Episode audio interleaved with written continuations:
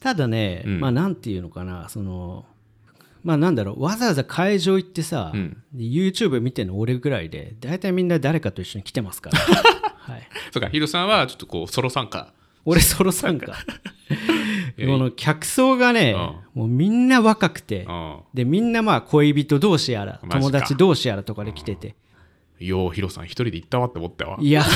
これマジでそうなんだよあでもごめんあ多分ねこのスナップビルカーで一人で参加してる人も結構い結構いないかまあいや全然いなかった本当マジでうん本当に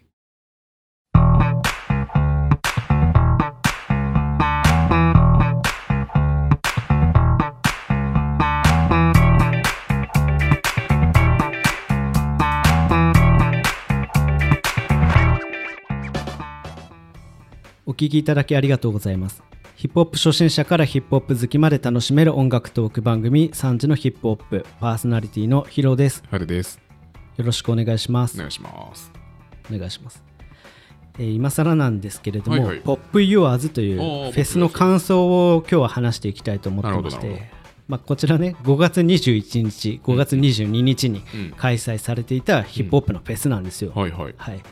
えー僕、まあ、行ったんですおよ行ね。ったんですねはいはいこれね、会場は幕張メッセわ。かりませんでかいねうん日本の若手のラッパーほとんどが出てましあ た。ほとんどが 出てたほとんどが出てました。すごいねそう。で、まあ僕、これ2日目に参戦したなんるでほすよ。ど全何日間だったんですかあ2日間です2ね。日間のうちの2日目なるほどそうそうそうそうでこれまあ今更なぜねこの2ヶ月以上前のフェスの話をするかというと、うんうんまあネタもないんですけど ネタもないっていうのも理由の一つなんですけどですけどまあいいフェスだったんですよとにかくあそうなんだそうよかったねそうなんかさ、えー、と昨年の振り返りみたいなとこだとちょっとフェスでいろいろあったねみたいな振り返りしたってたもんねああそうそうそうそうそそううそうこれがねその去年末に上げたその2021年、えー悲しかったヒップホップニュースみたいなうんタイトルで話してた時は、その年は「波物語」っていう波物語フねェスが、そうコロナ明けで、にもかかわらずかなりあの密だったというか、そうで結構お酒の販売とか、いろいろ規制ゆるゆるでだいぶ批判されたんだよね、うんうんうんヒップホップっていうものの時代のイメージがすごく悪くなったなるほどそう,、んそうそういう意味では「ポップ・ユアーズ」もう、まあ、素晴らしかったんじあゃない本ですか当、ね。ああそうよかったね本当そう、んやっぱねヒップホップのフェスってちょっと怖かったですけど、うん初めて行くから、うんうんうんそういいよかっあ本当たそれしか言えないそうそうだよねだからんいろいろ総合のアーティストの中でヒップホップがあるわけじゃなくてもうヒップホップだけってことなんだもんねああそうおっしゃる通り、うんそううしかも若手のね、おお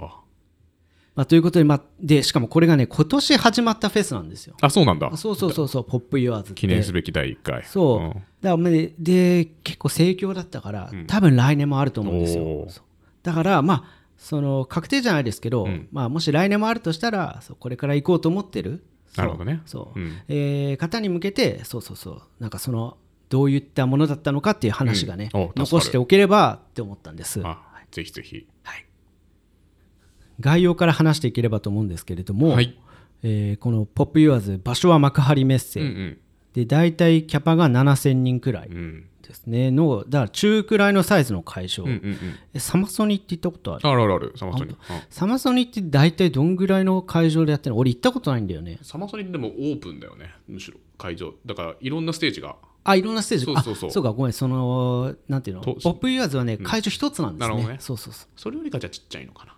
さすがにサマソニとかと比較するとねだからた中サイズぐらいだと思うんだよそっか中サイズぐらいだねそうもっとそう考えでるとねかいはいとこでやってんのか、サマソニってきっとサねマソニもちょっと規模でかいんじゃないかなねまあうん7000人ってことはないよね最大がもサっマといるよソニね、今ちょっと見てくとね、30万人がね、競争の中でって書いてあるので、すごい量だ。3日合わせて30万人。まあまあまあまあ3日合わせて東京、大阪やって30万人ってことなので、まあまあ、ちょっと、もうちょっとでかいかまもあね。まあ本当にそうだと思う、そうまあそういう意味でやっぱりねだからそのきサイズ感もちょうど良かったはい良かや、っそたうでかすもよね。ううんっん。ていうのもまあその若手のラッパー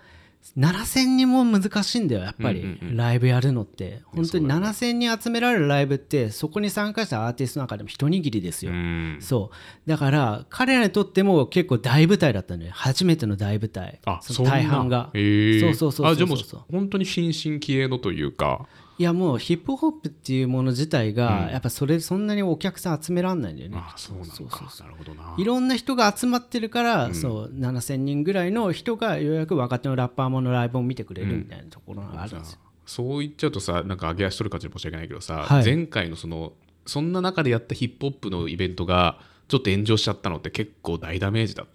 たってことだよねああ確かに、ねそうだね、うんいやああそう言われてみたら確かに波物語の方が、もしかしたら規模的にはでかかったかもしれない、あただ結構かぶってたけどね出演メンツーあそうなんだ、うんあーそうそうそうそうまあでもよかったね本当そういった背景ありつつもうまくいって本当によかったねそう、うんで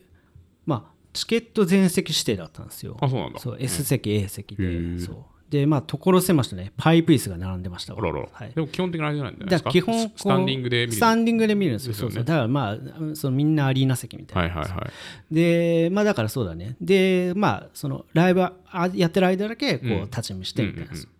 で転換の時とか、まあ、結構間空く時間もあるんでその時はまあ座ったりみたいなはいはいはいで会場ちょっと出たら、あの屋台とか並んでますああから楽しいねそうそうそういうの楽しいよねでしかもねコンビニとかもあるんだよねあそうなんだそうーだから持ち込みこそ不可なんですよ、うんいろいろあの危険物とかなるをほどねはいうんえー警戒してそうだよねだけど、まあ、中で完結してるから、そうあの何でも揃うとえいうか、ーそうグッズとかも売ってるんですかそこら辺でグッズは売ってないであ売っすてないかなるほどレッドブルは売ってました レッドブルなんで売ってるか分かる協賛してんの協賛してるあーそうそうなレんだッドブルってかなりヒップホップをしてるからあーそっかレッドブルのチャンネルでヒップホップのサイファーとか流なるほどれねたりしてて、そうだからなんかレッドブルブースがあって、うんそこでそのヒップあのヒップホップの螺旋っていうねなるほどそう新進気鋭の若手4人ぐらいを、そうこれはマミー・ディが選んでるんだけどあそうなんだあ,、まあ、違うマミー・ディが選んでるのは64バースかな分かんないけど、まああのーでそうそうそうそうその YouTube 映像がずっと流れててみたいあな、そうなんかさ YouTube さずっとオンラインで配信されてたもうライブであああそうそうそうそうそうだよねその話もしようと思ったごめんごめんそう、あのーそうなんですよ、このポップユアーズ自体もずっと YouTube で配信されてたんですよ、さ最初から最後まいで。やツイッターで出てたよなんかリツイートとかされてあそうでしょん出てたでもまあ正直、家で見れたんですよ、うん全部。そうまあ僕ではもね会場と全然雰囲気違うでしょあまあうね、ん1日目はあの家で、家でっていうか、そう、あの YouTube で結構聞いてました。ただ YouTube ね、俺、当日もよく聞いてたんですよ。おうといというのは実際に生観戦しながら YouTube も見一緒に見るみたいなあそういうことではなくあ違てうんだうん、あのまあさすがに全部見るのはきついじゃないですか、そうだね本当に何アーティストも出て、うん一日中やってるから、そうだから、まあ、アーティストによってはちょっと会場外で出て、飯とか食ったり、あーそうそうして、休憩してんだよ、なんか座るとこもいっぱいあってさ、なるほどねそうあーその時に、そうあのー見てるんだよ、あ YouTube なるほどを。ねいやいいねだからまあ会場の漏れてる音聞こえてるんだけ ど普通に YouTube でも聞くみたいなそうそれでああもうそろそろ終わりそうだなっていうところにいい具合行くかみたいでなそうあー戻ったりしてたんですよあでも便利かも、ね、便利だったあーそれすごく確かになんかフェスとか行った時にいつぐらいにおかん、あまあ、時間泣いてる時間書いてあるかもしれないけどいやちょでも大体ずれんじゃんそうだね大体後ろ倒しになるからあさーそうそうそういや便利だねそうこれからもやってほしいなそうそうそううんこれは便利だなっていいいうねただねうんまあなんていうのかなそのまあなんだろうわざわざ会場行ってさうんで YouTube 見てるの俺ぐらいで大体みんな誰かと一緒に来てます からはいそうかヒロさんはちょっとこうソロ参加俺ソロ参加この客層がねもうみんな若くてうんでみんなまあ恋人同士やらマジか友達同士やらとかで来ててでみんな行けてたんですよいやさ俺もさ今さこの企画いただいた時にさそのい記事読んでて、はいなんかポップヤーズに参加した人たちのなんかスナップみたいなおおそう見て出てんだまけしたど見てましたうんどうですかようヒロさん一人で行ったわって思ったわい やこれマジでそうなんだよあでもごめんあ多分ねこのスナップ見る限り一人で参加してる人も結構い結構はいないかまあいや全然いなかったマ本ジ当でうん本当にああ。いや、すごいね。みんなさ、このスナップ見る限りだよ。はだよ。まあ、スナップ映るってことはおしゃれな人なんだろうけど、めちゃめちゃこう、なんだ。ヒップホップ好きというか、なんか世界、おしゃれな感じの人たちが。そうそうそうあそうーで逆にヒップホップ好きってもっとこう b ボーイファッションというか、うんみたいなイメージがまだあんじゃんストリートファッションとかそう、そうでもちろんそういう人もいるし、で割とそのマイルドランキーじゃないけど、ちょっとそれっぽい人もいるけど、でも圧倒的にあその電車の中で一番イケてる人みたいいなや、そうそう一番綺麗な人みたいなそんな人が来てたんだいよやー、怖いわいや でも俺なんか心のどっかで嬉しかったのなるほどねそうそのヒップホップって、正直それこそなんていうのかドキュンとオタクしか聞いてないみたいな時代があったと思うんだよ。あるんだ。ああそうなんだねそれはやっぱ0年代はやっぱりヤンキーと、うんその音楽オタクじゃ多分聞いてなかったと思うなしるほそどうそうただ今はも今やねう一番イケてる人が聞いてる音楽いやがーヒップホップなんじゃないもしなかるしてほど。うそれをもうリアルで感じたわけだ。リアルで感じたいやでもさ、フェスとかさ、それをなんか知れんのが面白いよね。あそうそうそうそうこういうファン層だったんだみたいな。そうそう俺の好きなアーティストに。そうだから俺が行ってきたフェスとかライブうもんまあそんな大して数えるほどですけど、うん例えばね例えばフジロックああ、はいはい。とかってなんかちょっと若者はだよ、うんちょっと気取ったイメージがしてたんだ なるほどねそうちょっと見た雰囲あーはいはいは気いそうそうそうそうそうそうだだけど今回のポップイヤーズは、もう、いや、よかった。ヒップホップファンやってよかったっていう感じだったんだあね。もう嬉しかったああえロキノンとかどうなんですかロキノン行ったことないんですよ今日行ったかないやでもそこらロッキンオンサマソにフジロックはそんな変わんないんじゃないあそんな変わんないんだ偏見かもしれないけあそどうかそうかなんかごめんロキノンはもうちょっとなんかうん元気じゃなきゃダメなイメージだったからさあー変わんない感じするけどねいわゆるこうフェスファッションみたいなさなのあるじゃんああーそうですそうですああいうイメまあ野ージだ外よはねねうんうんそういやでも今こうスナップ見てるけど、まあ、結構雰囲気違うよねあそうでしょう、んでやっぱり普段クラブに行く人たちだと思うんですよ、ね、あそうなんだそうそうそう,、うんそういう人たちがこう来たフェスだったんだなるほどね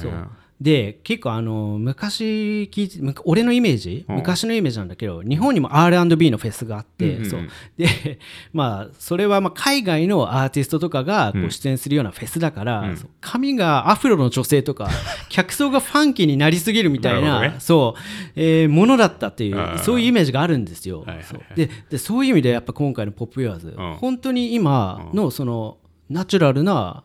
イなるケほどてねる若者たちがはいはいこぞって集まっていたというゴリゴリしすぎずとそうなんですよ。これはは言っておきたいなと。ああみんなおしゃれにレッドブル飲んでるわこのスナップ見ると、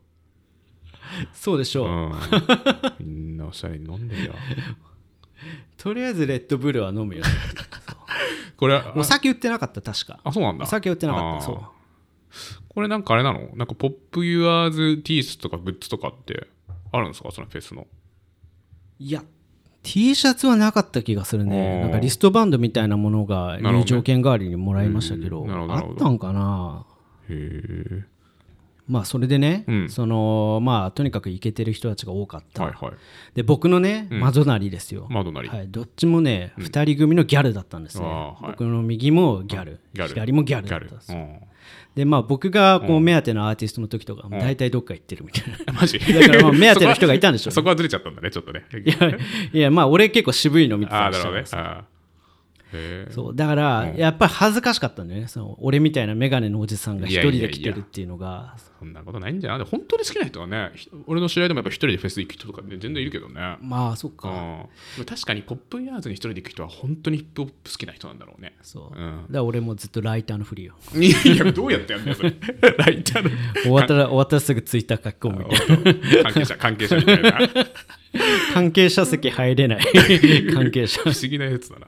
あーまあでもよかったね、まあ、よかったんでしょだってすごくトータルではあまあねそううでまあ俺の右隣にああ座ってる女の子がギャルがね明らかに、その友達の付き添い来てたんですんよなるほどね、うん、で途中で疲れたのあらかこう寝出したんだよね寝たんだそうそうそうそうおーなかなか寝てるなこの子と思って、はいはいはいまあまあしょうがないだろまあうねと思っていたんだけど、そうでビームっていうアーティストのライブ、んえーがあったんですよ、はいそうで結構これは結構人気なのよなるほどそうだからもうみんな結構あ集まって、お多くてっていう、そう見てる人多くてっていうそうでビームも見ないんだって感じだったのおおな隣るほどのね子まあ付き添いできたのかなそうそうそうそうそうそしたらそのライブ中にパンピーがサプライズゲスおート、パンあピーサプライズで登場したんですうんはいはいはでパンピーっていうのはこう1日目の鳥なのいなるほどねそうだからハッピーでも20代ってかまあ大御所的な感じで来たのかななんかおおあ大御所って感じなのえわかんない20代が中心なんでしょ新進の新進気鋭系がまあパンピー30ちょっと超えたぐらいそっかあそっかそっかそんなもんか若いねすいません話をややこしくないで1日目の鳥なんだ そかうらかさそそうかれそうかその鳥ポかップユアーズっていう若者が集まるフェスの1日目の鳥がパンピーだパかンピーあーそらういうこみとなんんだな見たいんですそれはなるほどいや見たいねそうそうそうそうめちゃくちゃんそう何やったのパンピー曲だからそのビームっていう曲、あビームっていうアーティストがボニータっていう曲をやるんですけど、そうそうあボニータだったからそう、それの、えーあごめんバディだ、うんうんビビームのバディっていう曲うんにパンピーがゲえストー出め演っしちゃいいねうんそうでだから2日目は見れないと思ってたのパンピーのことを、1日目の鳥だったかそうだよねらうんそうだ,、からそう隣の子ちょっと起こしてあげようかなってそんな気持ちにもなって パンピー出てるぞっつってそうそうそうパンピー来てるよっていだっうそう友達も起こしてあげないんだなとそう思ってそう確か にへえそうそれねぶち上がるねそれはまあでね、んまあその、まあ、内容についての話うんなんですけど、まあこれまあ俺がまあこれいいフェスだなってまあ感じたのはまあ何点かあって、おうはいはいまあ、一個はその日本のヒップホップのね、うん曲で、うんそのヒットを感じられたという体験なんですけど、なるほど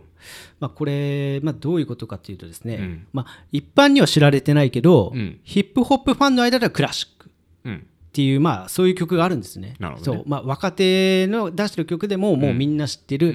あのみんなのアンセムみたいなはいはいはい曲が時々あって、そうでやっぱそういうのイントロが流れた瞬間こう、わーってなったりあすーるのよ共通言語になってんだそうそうそうそうそう、あーなるほどねで普通のフェスだとさ、ヒップホップファンじゃないとやっぱその人って分かんないかならんないだろうそうねわってなんないのなんないだろうねうんでもこのフェスではそれがなってたからそうそれはやっぱめちゃめちゃ嬉しかったよねなんかそのなんか共振してる感じなるほとどねうんそれやっぱな生会場ならではの楽しみ方だよねそうそうそうそう、だから例えばね「フジタイト」っていうラッパーの「クレヨン」って曲とか、はいビームの「ボニータ」って曲とか、イエローバックスの「マイ・リゾート」って曲とか、まあどれも知らないと思うんです けど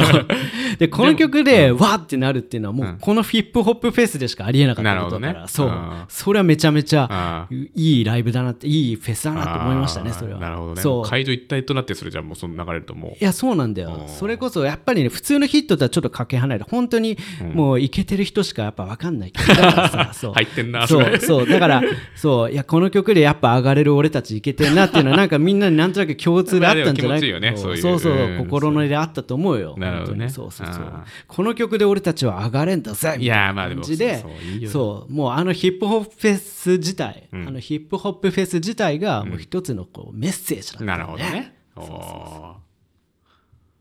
でもう一つね、うんこのこのフェスならではの価値がありまして、うんそれはね誰かのライブ中に、うんこの「ポップユアーズ出演の他のラッパーこれが必ず誰かはしら客演しに来るとえいうこと、ーそうそうそう熱いねでまあこれはまあ別に決まってるっていう、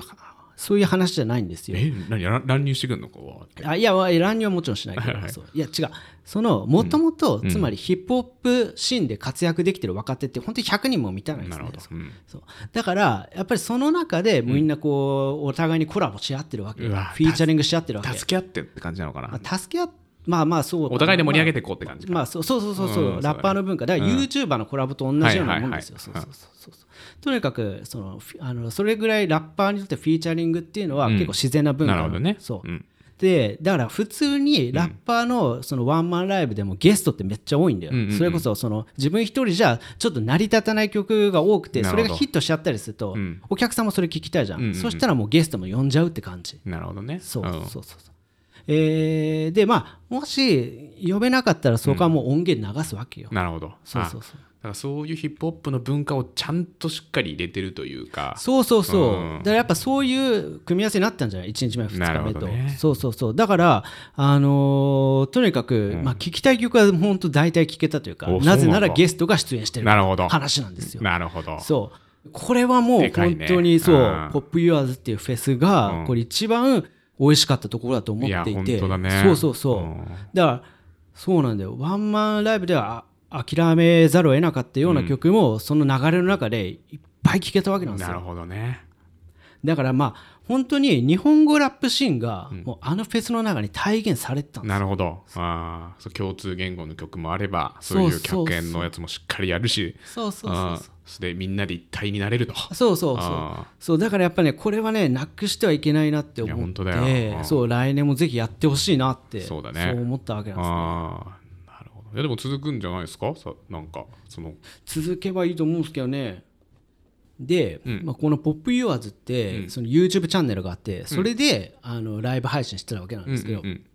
そのライブ前にインタビューが上がってたのよ、はいそれはパンピーあインタビューじゃない対談動画ね、うんパンピーとワイザー、バッドホップのワイザーの対談動え画です、ー、いいねうんでそこの間に誰がいたかっていうと、藤井健太郎さんなんですよ、うん藤井健太郎さんああのディレクターのそうそう マジか、まあ、好きだもんね水水曜日のダウンタウンの藤井健太郎さんすげえ、まあ、好きだもんねあの人ねそうそうそうそうそうだからもしかしたら藤井さんが関わってるのかどうマかジそれは俺ちょっと調べても分からなかったんですけおどうそうでも多少なりとも例えばあのそのメンツ、うん、うんえー選びとかにもしかしたらこう関係してる可能性もあるよねっていう藤井健太郎さんとパンピーが多分シンプルに仲良かったからじゃなくて違うのかなそういうそういう友達としてって感じじゃなかったんだああそれはあるよそれはもちろんあのそれこそバッドホップとも仲いいしあー藤井健太郎さんはそそうなうんだそうそうそうそうへえそうなんいだろうねやでもそそれだけでさ、まあ確かに藤ね井健太郎さんが間に入るっていうのは、確かにそううんだからやっぱ「ポップ・ユアーズ」っていうものに藤井さんの関わりっていうのはもしかしたらその小さくないのかもしれない確かにね逆に言えば、藤井健太郎さんぐらいのそのなんだろうな、えーまあ、大物じゃないけど、ヒットメーカーがねそうそうそう、がいないと「ポップ・ユアーズ」みたいなあの座組でのライブって成立しできたんかなって思うぐらい、なるほどそうだったんですよ、そうだから俺は藤井さんがあのその動画に出てて俺はちょっと納得いったというかなるほどねいや本当に関わってたらすごい熱い話だよねうんまあ実際藤井さんってさそれこそ、あのーライブイベントもやったりするじゃんあそうなんだあるあるヒップホップのライブイベントやってるよ、えーそうそうなるほどね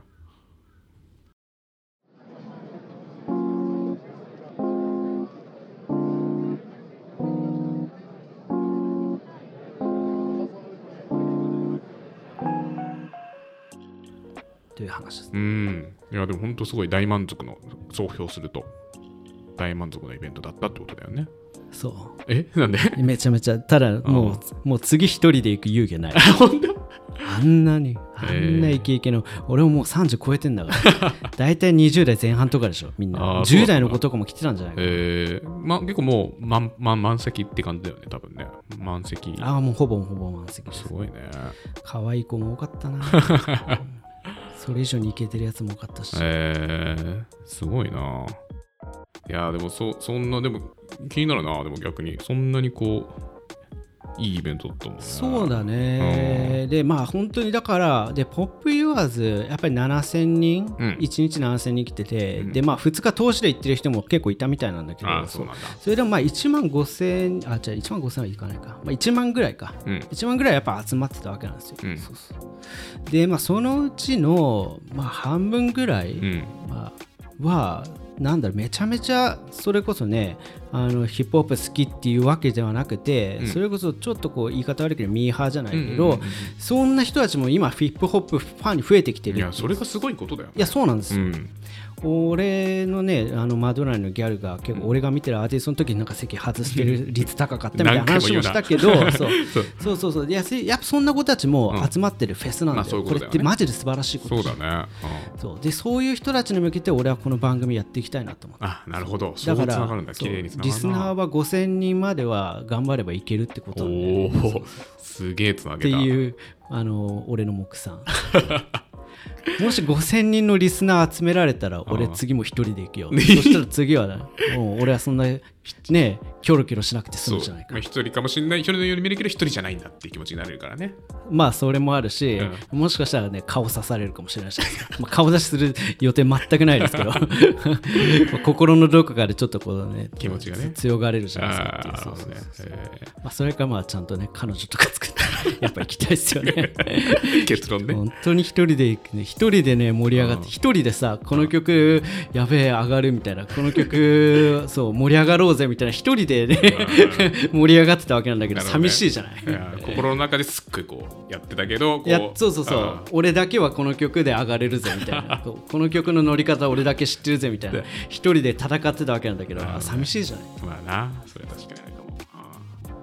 まあ、という話でーす、はいということで、ね、はい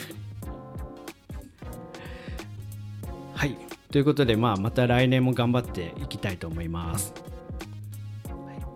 お聞きいただきありがとうございました面白かったという方もしよろしければフォローもしくはサブスクリプション登録をお願いいたします、えー番組向上のためにレビューにて率直な感想評価をつけていただけますとなおのこと幸いですもしくは概要欄に Google フォームを載せてますのでそちらでもお待ちしておりますお便りは番組内でご紹介させていただきます